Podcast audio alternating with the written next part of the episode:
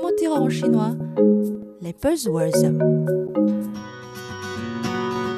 Bonjour et bienvenue dans notre cours de chinois hebdomadaire.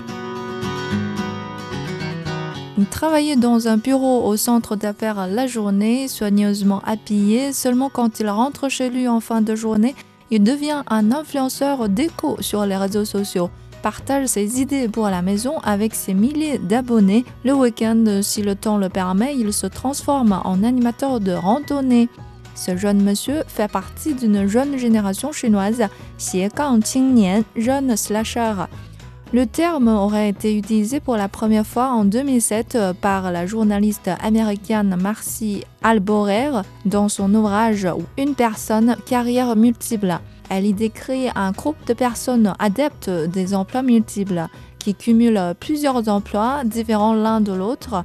Pour se présenter dans le CV, ils ajoutent quelques slash barres obliques comme journaliste slash artiste slash prof de yoga.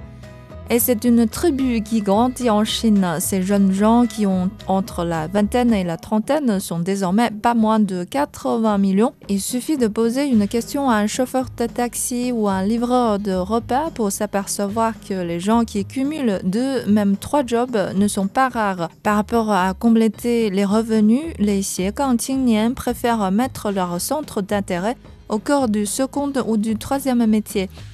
Vous êtes passionné de photos, vous serez un photographe freelance et pouvez vendre vos clichés à des magazines. Vous êtes fasciné par l'artisanat, ouvrez votre boutique en ligne pour vendre les produits de votre fabrication maison. Vous êtes doué en langue, vous pouvez faire de la traduction des films étrangers. L'essor du numérique favorise le développement de ce genre de travail indépendant. Sur Internet, chacun peut s'exprimer, communiquer, se faire connaître.